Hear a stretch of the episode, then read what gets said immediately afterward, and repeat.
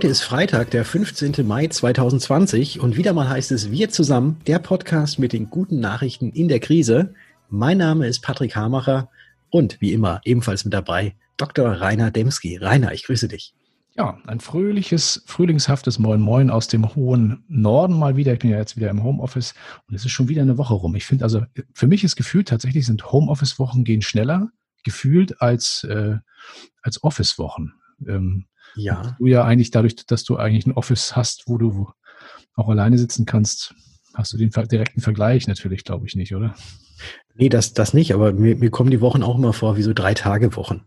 Schon. Also irgendwie, ja, also gefühlt, gefühlt. Äh, kaum ist Montag, schon ist wieder Freitag. Echt? Ja.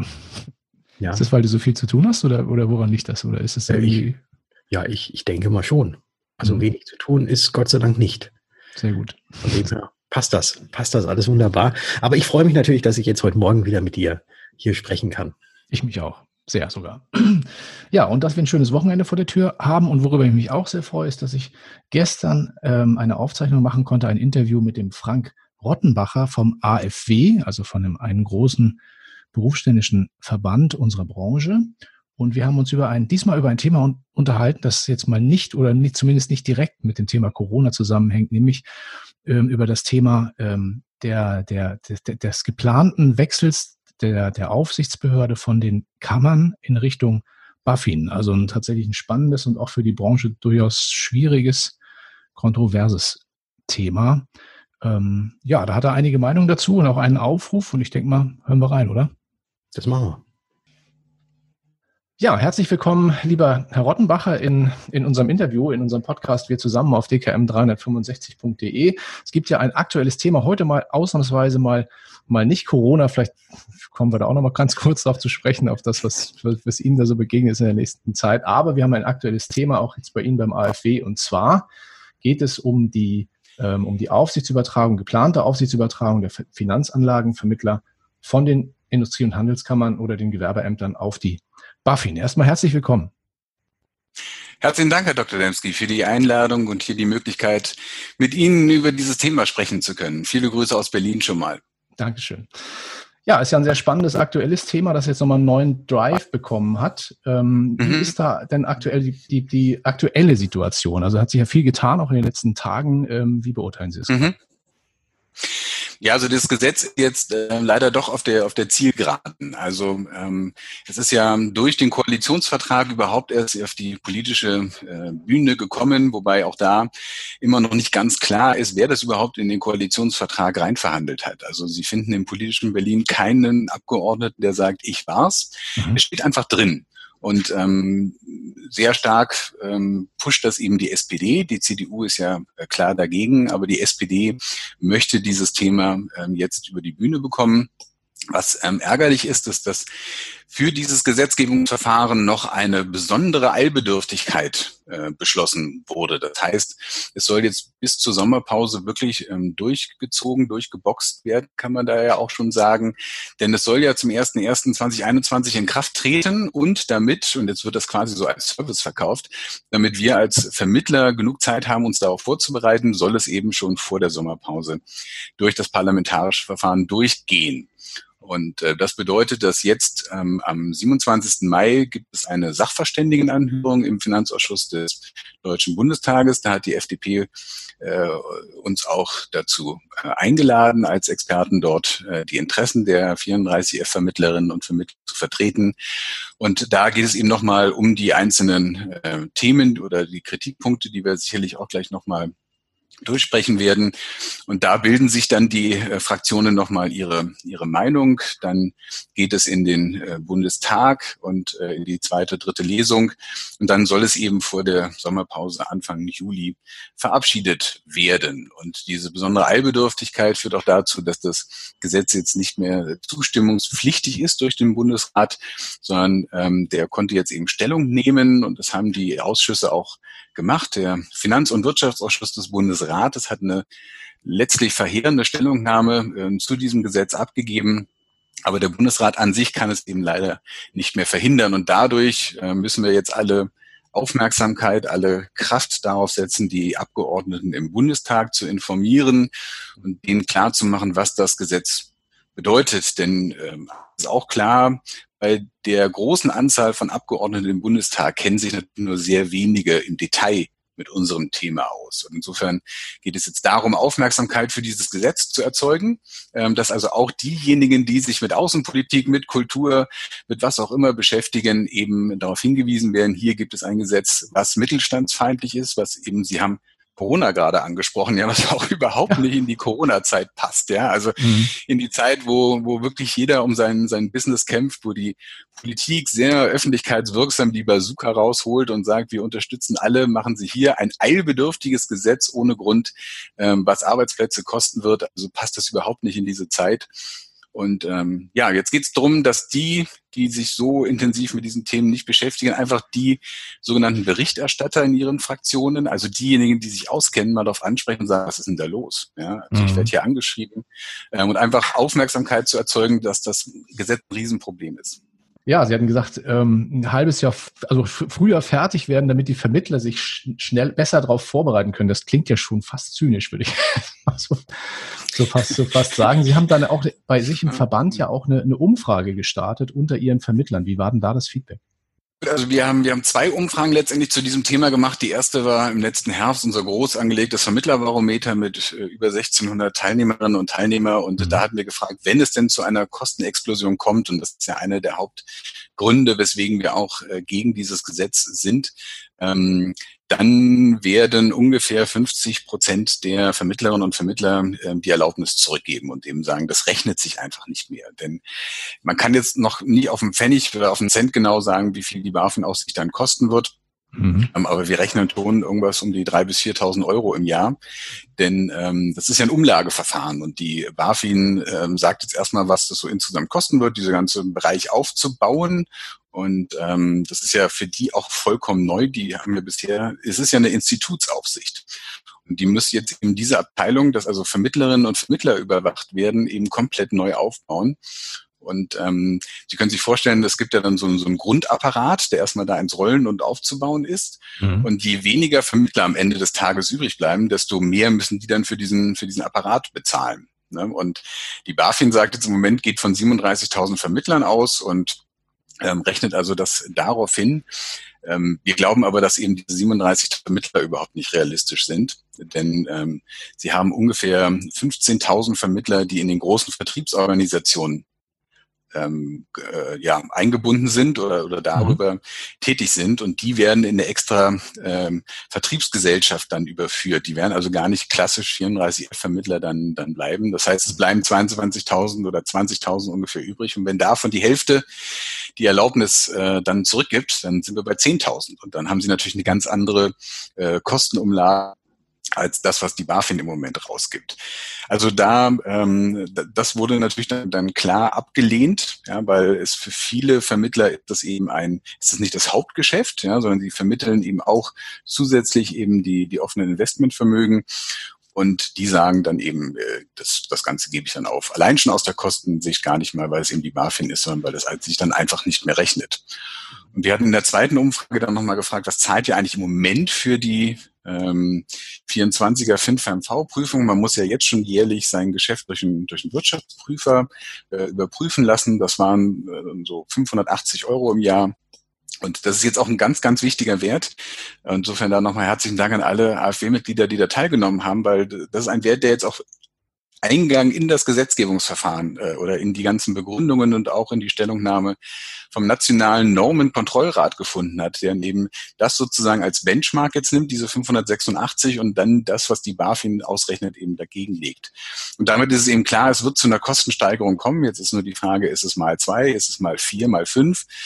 Und ähm, das lehnen natürlich unsere Mitglieder und die Vermittler ab, weil es auf der anderen Seite sehen sie auch keinen Vorteil darin und eben auch keine, keine Notwendigkeit, es überhaupt zu machen, ähm, dieses Gesetz. Und ähm, daher ähm, sind wir eben hier auch jetzt äh, aufgefordert, das im, im Finanzausschuss ganz deutlich nochmal äh, zu machen.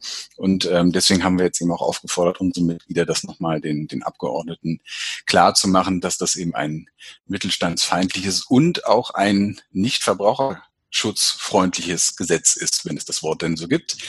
Denn wenn die, wenn jetzt viele unabhängige Vermittler den Markt verlassen, dann konzentriert sich das Geschäft natürlich Feldern.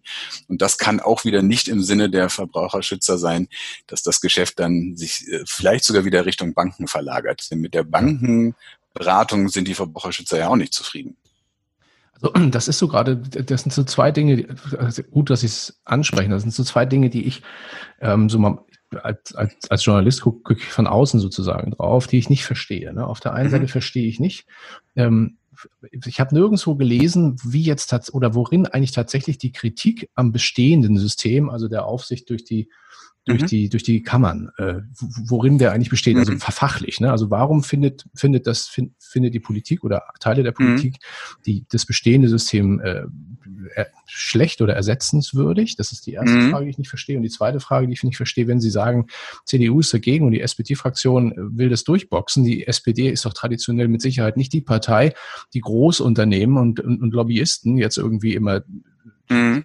die Parade in die, also die, die, die, Bühne bereitet hat. Und ja. hier passiert genau das. Ne? Also hier werden sozusagen mhm. mit den Banken und werden Großvertrieben, ähm, die jetzt eben keine freie Beratung, sondern eben, sagen wir mal, eigene Produktumfelder ne, anbieten, das wird denen sozusagen das Geschäft zugeschachert auf so einem Wege durch eine Kostenexplosion. Und mhm. eigentlich müsste doch die SPD genau das Gegenteil wollen. Ja. Vielleicht äh, kann ich mit dem zweiten Teil Ihrer Frage beginnen. Das hatte, hatte mich nämlich auch gewundert und wir hatten da auch mit Abgeordneten der CDU gesprochen und haben gefragt, was ist da eigentlich los? Ja, das kann ja nicht sein. Also die SPD muss ja eigentlich für Arbeitsplätze auch, auch eintreten und äh, für mhm. die unabhängige Beratung. Und da haben wir einen ganz spannenden Gedanken äh, erzählt bekommen. Ich kann jetzt nicht natürlich im Detail sagen, ob das stimmt, aber eben eine Überlegung, die wir so noch gar nicht hatten. Die Überlegung könnte sein, dass die SPD das macht, weil wenn sie das wieder in die großen äh, Bankkonzerne zurückverlagert, dann hätte sie über den Aufsichtsrat und über den Betriebsrat ähm, dort wieder irgendwelche Einflussmöglichkeiten. Was sie natürlich beim Einzelkämpfer, beim Unternehmer so nicht hat. Und das könnte ein Grund sein, dass die SPD jetzt nicht orientiert ist, kleine Unternehmen und Unternehmer zu unterstützen, sondern eher wieder eben die Strategie verfolgt, das in großen Einheiten zu bündeln, um da eben, wie gesagt, über die Betriebsräte, über die Gewerkschaften wieder Einfluss nehmen zu können. Das könnte ein Grund sein und das ist auch der einzige, der halbwegs plausibel klingt. Mhm. Und äh, wenn es denn so wäre, ähm, gut, wir sind, glaube ich, alle Unternehmer, die das jetzt hier äh, gerade hören, ähm, ja. dann ist das eben auch klar, äh, ob man das jetzt politisch unterstützen sollte oder nicht. Äh, es könnte auch ein Grund sein, warum die SPD, wir stellen ja bei dem schon angesprochenen Vermittlerbarometer immer die Frage, welche Partei würden Sie denn äh, wählen, ja, wenn am nächsten Sonntag Bundestagswahl wäre, die klassische Sonntagsfrage da war die SPD, ich weiß jetzt nicht mehr ganz genau, bei zwei Prozent oder drei Prozent wow. unter den Vermittlern. Also ähm, positiv formuliert, sie hatte extreme Wachstumschancen, aber warum sie eben zwei Prozent äh, dann bei den Vermittlern hat, ist, glaube ich, eben, wenn diese äh, Vermutung stimmt, die aber eben vom politischen Gegner kommt, muss man auch klar sagen, ähm, dann ist es eben auch klar, warum die äh, bei den Vermittlern nicht, nicht so beliebt mhm. ist. Mhm. Die ähm, den ersten Punkt Ihrer Frage, da kann ich eigentlich nur sagen, willkommen im Club. Das versteht keiner so richtig, ähm, wo jetzt eigentlich diese Notwendigkeit herkommt. Ähm, es ist schon lange eben im politischen Umfeld wird es diskutiert, ähm, dass die äh, Vermittler unter die BaFin-Aufsicht kommen. Das wird auch durch die Bankenverbände ähm, immer wieder ins Spiel gebracht, die ein sogenanntes Level Playing Field, also eine, eine Gleichbehandlung aller Beraterinnen und Berater haben wollen am Markt. Ähm, die verkennen aber, dass ja über die FinFernV ja schon die äh, Wohlverhaltenspflichten quasi identisch sind, äh, also die, die Beratungspflichten vom 34F-Vermittler auch zu denen, was in den Banken los ist. Also das ist ja nicht so, dass der 34F-Vermittler in einem unregulierten Bereich aktiv ist und machen kann, was er, was er will, ja, ganz und gar nicht. Ähm, aber das wird immer gerne so nach vorne gebracht und ähm, wenn Sie eben auch so Abgeordnete haben, die da nicht so tief drinstecken, dann klingt das natürlich auch erstmal halbwegs plausibel zu sagen, alle die, die, die eine Kapitalanlageberatung machen, die sollten unter die Aufsicht der, der Finanzdienstleistungsaufsicht gestellt werden und nicht unbedingt der IHK. Mhm. Was aber eben dabei einfach auch verkannt wird, ist, dass es ja eben ein, ein jährliche Kontrolle der 34F-Vermittler durch Wirtschaftsprüfer gibt. Ja, mhm. Und ähm, die also da sehr genau hinschauen und Sie können sich auch vorstellen, dass der Verband der Wirtschaftsprüfer jetzt über dieses Gesetz auch nicht äh, begeistert ist, weil dem wird ja quasi darüber äh, ganz klar äh, gesagt, was ihr da macht, ist qualitativ nicht gut. Ja, wir ja. vertrauen euch nicht. Und das ist natürlich auch schon merkwürdig, dass man also einer Berufsgruppe wie den Wirtschaftsprüfern das unterstellt. Und in der Tat, es gibt keine richtige Begründung. Ähm, es gab mal ein, ein Verbändetreffen im Ministerium, im Wirtschaftsministerium, und da waren auch Verbraucherschützer dabei. Und die einzig richtige Antwort ist auf, auf die Begründung, warum Verbraucherschützer das auch fordern, ist, ähm, dass Deutschland das einzige Land in Europa sei, wo eben die Vermittler nicht unter der nationalen Finanzaufsicht hängen. Das ist aber jetzt ein, ein so struktureller Grund ähm, oder äh, ein Grund, der, finde ich, keine, keine richtige Aussagekraft hat. Denn letztendlich, wenn die Aufsicht gut ist, ist es ja egal, wo sie hängt. Und nur weil sie in Spanien und Frankreich vielleicht bei der nationalen Finanzaufsicht ist, muss es in Deutschland ja nicht auch sein. Und ähm, es gibt eben keine Gründe, und das hat die Bundesregierung 2018 schon auf kleine Anfragen der FDP damals gesagt, und jetzt steht es auch nochmal in der Stellungnahme vom Wirtschafts- und Finanzausschuss des Bundesrates, dass es, ein, dass es keine Finanz, die, äh, Finanzskandale gab, die ähm, aufgrund der, der Aufsicht über die Finanzanlagenvermittler entstanden wären. Mhm. Ja, also es, die Finanzskandale der letzten Jahre, die sind jetzt nicht entstanden, weil die Kammern oder die Gewerbeämter über die Finanzanlagenvermittler die Aufsicht führten, sondern das sind ja Produkt- und Institutsskandale gewesen. Ja. Und im Zweifel ist die BaFin dann dafür zuständig gewesen, ja, für die Probleme der letzten Jahre. Und jetzt eben zu sagen, ja, ähm, jetzt äh, nehmen wir genau die Behörde, die für die für die äh, Produkt- oder Institutsskandale der letzten Jahre zu, äh, verantwortlich ist, die äh, der übertragen wir jetzt die Aufsicht über die Finanzanlagenvermittler, die ja für, was ich was, Procon, P&R und was es nicht alles gab, ja überhaupt keine Verantwortung äh, haben. Ähm, die übertragen wir jetzt dahin, ist auch schon wieder absurd oder äh, also es ist eben nicht zu begründen und ähm, das ist eben auch eine, wie gesagt, 2018 hat die Bundesregierung das noch auf eine kleine Anfrage der FDP bestätigt, dass es keine äh, Finanzskandale wegen der Aufsicht gab. Jetzt im der Bundesrat hat es jetzt auch nochmal bestätigt. Und man muss sich ja auch nochmal da auf der Zunge zergehen lassen. Im Bundesrat sitzt die SPD ja in elf von 16 Bundesländern in der Regierung. Ja, das heißt also, ähm, die SPD-Vertreter im Bundesrat in diesem Ausschuss haben das ja mitgeschrieben. Ne? Ähm, und ihrer, ihrer Bundes-SPD ja eigentlich da was ins Stammbuch geschrieben, was schon ein bisschen vernichtend ist. Und ja. das sollte eben auch, wenn äh, Vermittlerinnen und Vermittler jetzt mit ihren Abgeordneten sprechen, sollten das eben auch nochmal klar machen. Ja, das ist also jetzt, das sind ja alles Argumente, die wir auch in unseren Stellungnahmen hatten, aber ähm, ich glaube, schön ist jetzt, dass man auf die Abgeordneten zugehen kann und jetzt nicht nur eben die Stellungnahme des Berufsverbandes dabei hat, sondern eben auch die, die Stellungnahme des Bundesrates, ja, der eben sagt, ähm, das Gesetz ist nicht okay und dann auf zwei Seiten Gründe aufführt, wieso das äh, nicht der Fall ist. Ja, also ich sehe auch noch eine weitere Parallele, wo Sie es gerade ansprechen. Ne? Also ich meine, dieses Thema Zentral Zentralität oder Dezentralität. Also wir haben mhm. jetzt gerade in der Corona-Krise ja gesehen, dass äh, Föderalismus und Dezentralität und das, das, das, das Verteilen von, von Aufgaben und Lasten auf viele Schultern, die auch teilweise ein bisschen im Wettbewerb stehen, ja eigentlich durchaus produktiv sein kann. Ne? Also im Vergleich mhm. zu manchen anderen Ländern, die zentral organisiert sind, haben wir ja da doch keinen so schlechten Job gemacht, finde ich mal. Und das sehe ich schon eine Parallele auch zu der Thematik, muss ich sagen. Mhm. Ja.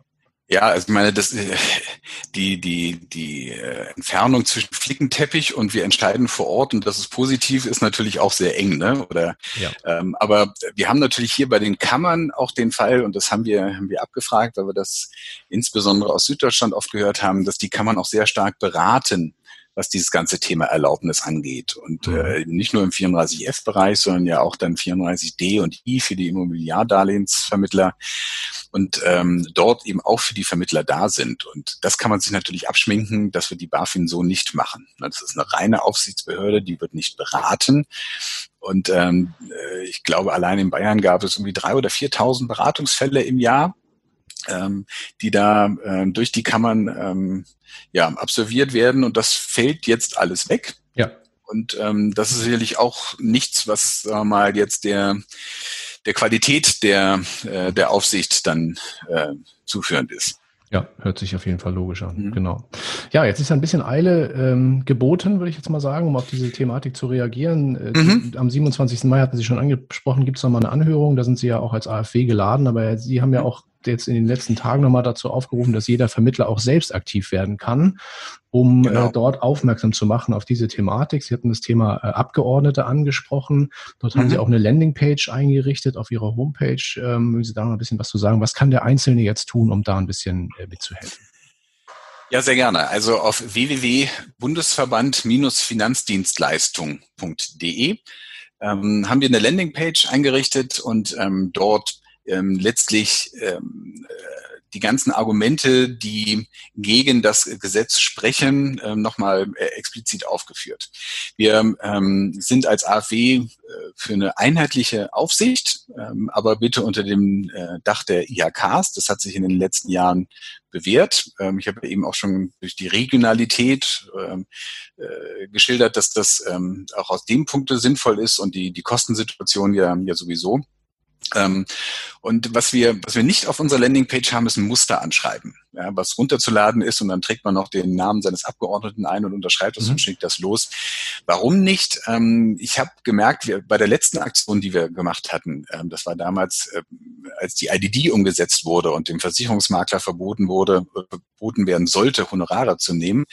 Ähm, da hatten wir äh, auch schon mal diese Aktion und da sagten die Abgeordneten, da war das mit den Apothekern gerade, ähm, die ähm, die Konkurrenz nicht durch die Online-Apotheken haben wollten. Und da sagten die Abgeordneten, wir kriegen ja gerade körbeweise Briefe von den Apothekern und das ist immer dasselbe Schreiben. Sehen alle gleich aus. Ja. Die sehen alle, die sind auch absolut identisch, ja. Und dann dann fragen die sich, ähm, wenn es jetzt wirklich um die Existenz geht von Unternehmern. Warum sind die nicht in der Lage, einen eigenen Brief zu schreiben? Ja, warum sind die nur in der Lage, was auszudrucken und zu unterschreiben? Das kann nicht sein. Und ähm, das ähm, wollen wir eben nicht, dass jetzt da immer derselbe Brief aufkommt, sondern wie gesagt, der Bundesrat, der Normenkontrollrat hat letztlich wunderbare Argumente und jeder soll sich aus der Auflistung, die wir da haben, einfach die Argumente rausnehmen in seinem Schreiben, die für ihn die relevanten sind. Und dann kommen unterschiedliche Schreiben an und dann ähm, gibt es da auch eine andere Einleitung andere Schlussformel jeweils und ähm, der Abgeordnete sieht, es geht wirklich um Einzelschicksale, ja, und ja. wir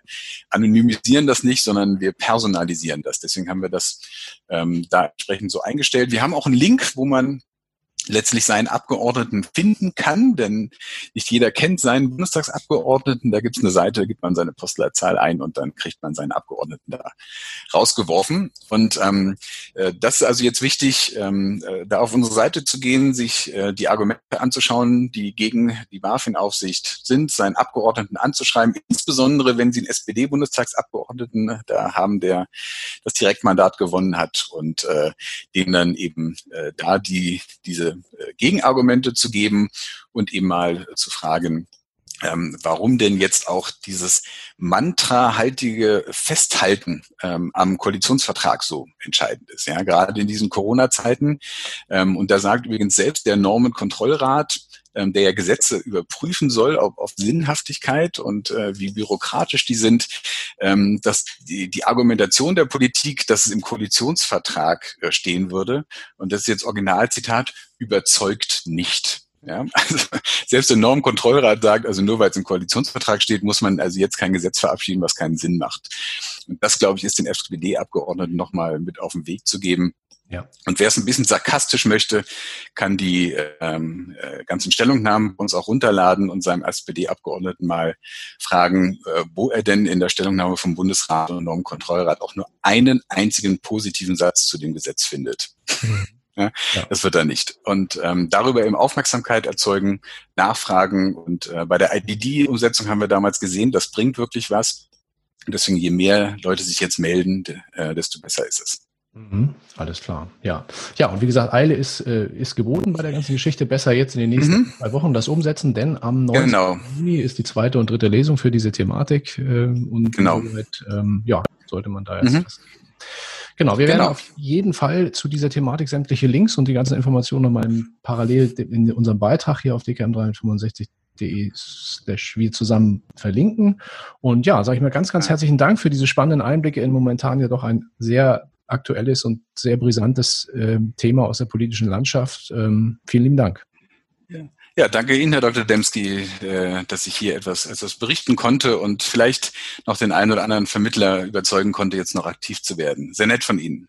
Sehr gerne. Haben wir gerne gemacht. Ist ja alles, glaube ich, im, im Sinne der, der Community. Ihnen eine gute Zeit. Äh, liebe Grüße nach Berlin und vielleicht bis zum nächsten Mal wieder. Sehr gerne, Herr Dr. Demski. Alles Gute, bleiben Sie gesund. Tschüss. Auch von mir ein herzliches Dankeschön. Und wir bleiben einfach mal in der Branche und auch ein bisschen in eigener Sache, weil vorgestern Abend am Mittwoch fand auf dkm365.de der erste digitale Branchentalk in Kooperation mit dem Verein Zukunft für Finanzberatung statt. Und für alle, die nicht live dabei sein konnten, haben wir das Ganze natürlich aufgezeichnet und werden das im Laufe des heutigen Tages auf dkm365.de slash wir zusammen hochladen. Also schaut gerne mal rein und seid auch beim nächsten Mal dabei, weil nämlich in der kommenden Woche, auch wieder am Mittwoch, findet dann nämlich der zweite Branchentalk statt.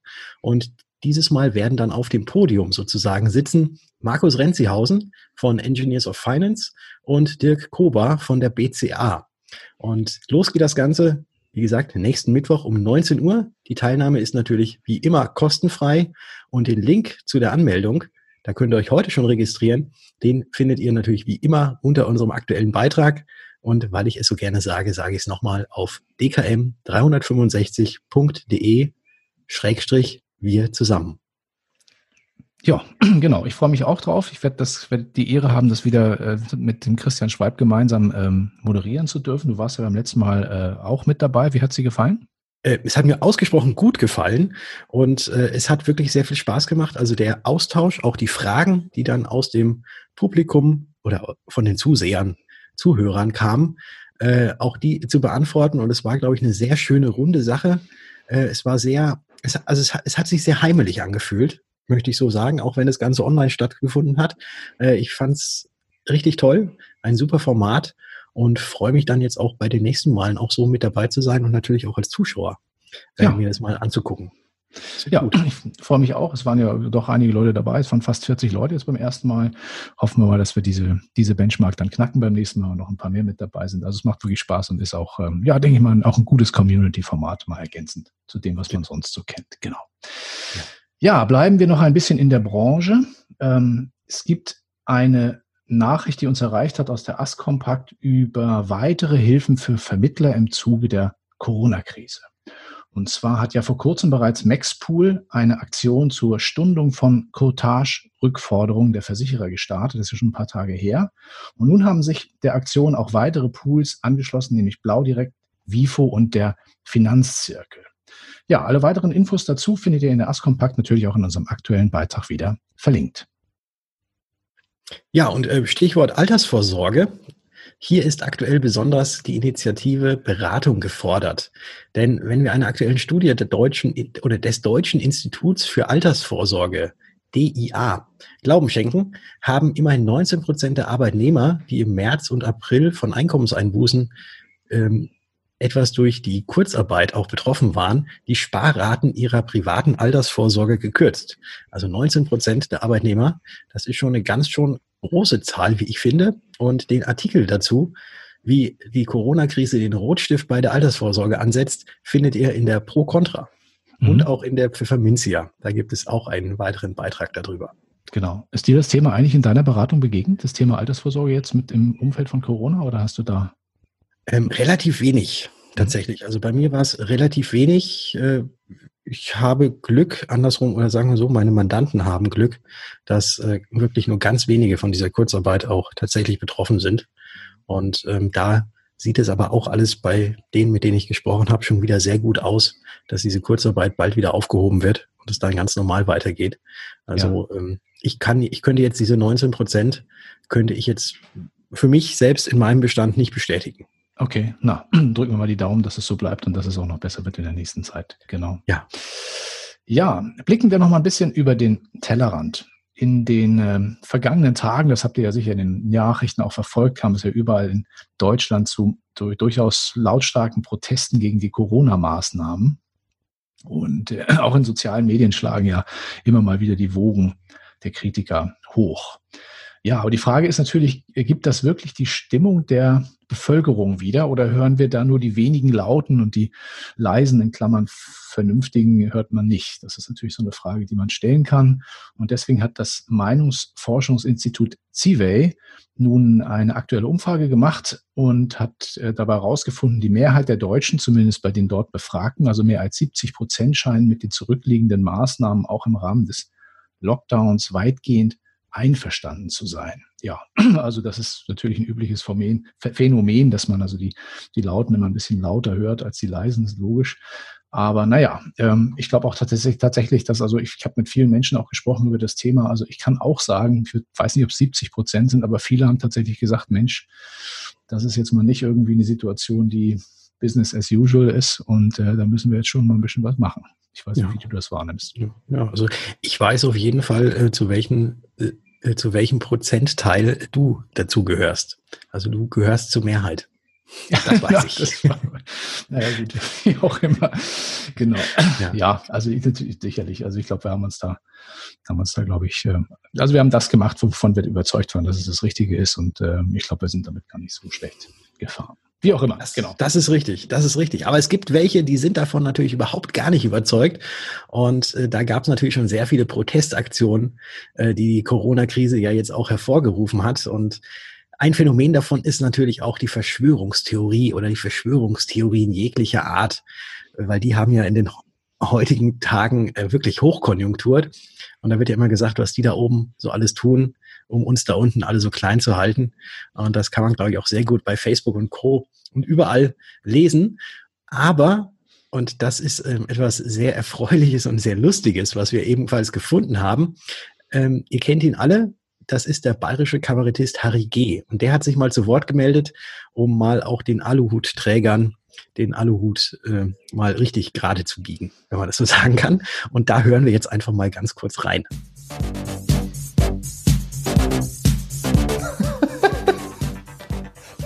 Großartig. Die sind wirklich nicht mehr ganz sauber. Passt auf. Bill Gates will die Menschheit zwangsimpfen und ihnen dabei einen Mikrochip injizieren, um sie komplett überwachen zu können. Noch besser. 5G-Sendemasten haben das Corona in Wuhan verbreitet. Oder der Hammer. Es gibt einen Zahlencode, der zum Schutz vor Corona genutzt werden kann. Ja, her damit! Die Regierung, die freut sich über den Zahlencode. Aber weh, du gibst den Zahlencode dreimal falsch ein. Dann bist gesperrt und kriegst Corona. Solche Deppen. Liebe Verschwörungstheoretiker, Aluhutträger und sonstige Facebook-Schwurbler. Was würden wir nur ohne euch machen? Womöglich auf Fachleute hören? Also, das war ja wirklich saudumm ja, wie ich finde, ein humoristischer Umgang mit diesem doch sehr, sehr spannenden und auch kontroversen versen Thema. Vielen Dank an, an Harry G. dafür. Das ganze Video findet ihr natürlich auch wieder verlinkt in unserem aktuellen Beitrag auf dkm365.de slash wir zusammen. Ja, und dann als letztes vielleicht ein Blick in, ja, in die Gastronomie, denn ab äh, 18. Mai, und das, da spreche ich jetzt für, für Bayern, wir sind ja auch, auch als Münchner Unternehmen ein bayerisches Unternehmen, genau wie du in Würzburg, obwohl ja, nee, du bist ja ein fränkisches Unternehmen. Ich bin ein, ein fränkisches Unternehmen, aber es gehört zum Freistaat Bayern dazu. Zumindest ähm, rechtlich gesehen, ja. da muss man ja schon differenzieren. Richtig. Ja, aber wie auch immer, auch bei euch am 18. Mai öffnen wieder die Biergärten. Äh, Im ersten Schritt mal nur bis 20 Uhr. Mhm. Ähm, aber man hört schon Leuten ähm, aus der Staatskanzlei und aus äh, einschlägigen Quellen, da hat der Münchner Merkur darüber berichtet, dass ab dem 25. Mai, also gar nicht so weit weg, würde ich mal sagen, dann auch wieder wie gewohnt bis 22 Uhr ähm, in den Biergärten verweilt werden darf. Aber auch dort gilt natürlich 1,50 Meter Abstand. Und Patrick, du hast es im Vorfeld unserer, ja, unseres heutigen hast es mir ausgerechnet. Ich finde, das ist ein sehr praktischer Tipp. Diese 1,5 Meter, das entspricht nämlich genau 9,48 Maßkrügen. Ähm, heißt das 9,48 Maßkrüge längs gelegt oder nebeneinander gestellt? Nein, nebeneinander gestellt. Ah, also okay. Also 9,48 Liter Bier in den, in den Maßkrügen nebeneinander gestellt. Mhm. Und wenn man sich da durchgetrunken hat, dann ist man zu nah. Also deswegen. Ja, das ist natürlich. Vielleicht jetzt am Wochenende, äh, vielleicht schon mal äh, sich 9,48 Maßkrüge oder ach, nehmt einfach 10 Maßkrüge einfach mal hinstellen. Dann könnt ihr euch schon mal so in etwa so diese Entfernung abschätzen. Und dann im elften Maßkrug, da könnt ihr euch ein Bier einschenken und das dürft ihr trinken. Und an der anderen Ecke könnt ihr noch eine Maßkrug hinstellen. Dann kann man sich von Ferne, Ferne zuprosten und schon mal austesten, wie es denn dann ab kommenden Montag wieder in den Biergärten äh, sein darf. Sehr gut. So, und jetzt eine Aufforderung an alle, alle Tüftler, Knobler und Mathematiker in unserem, in unserer Zuhörerschar, die sollen jetzt mal darüber nachdenken, wie man dafür sorgen kann, dass man trotz, also trotz dieses Tipps, ähm, auch in einem vollen Biergarten dann äh, alle Maßkrüge trotzdem irgendwie austrinken kann, ohne dass alle in der Mitte stehen bleiben und schal werden. Das mal überlegen, würde mich mal interessieren. Ja, genau. Schreibt es uns doch einfach mal. Genau. Ja, dann sind wir auch schon wieder durch, glaube ich, für heute mit unserem, mit unserem Programm. Außer mit natürlich einem kleinen Stückchen Musik, das wir am Ende ja wie, wie immer für euch, für euch spielen. Und ja, bleibt uns eigentlich unseren Zuhörern ein schönes, gesundes und entspanntes Wochenende zu wünschen, oder? Genau, du hast es gesagt. Da, dem kann ich nichts mehr hinzufügen. Äh, und ich freue mich, wenn es nächsten Dienstag dann wieder heißt. Wir zusammen. Tschüss. Out of your windows, watch the skies. Read all the instructions with bright blue eyes. We're WASPs, yeah, proud American sons. We know how to clean our teeth and how to strip down a gun, cause we're the, the state of America.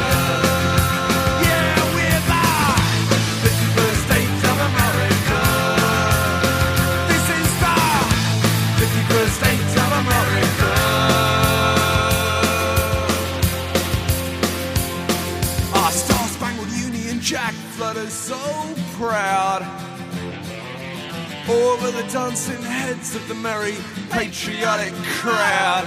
Yeah, tip your hat to the Yankee conquerors. We got no leads under the bed, with guns under our pillows, with our the states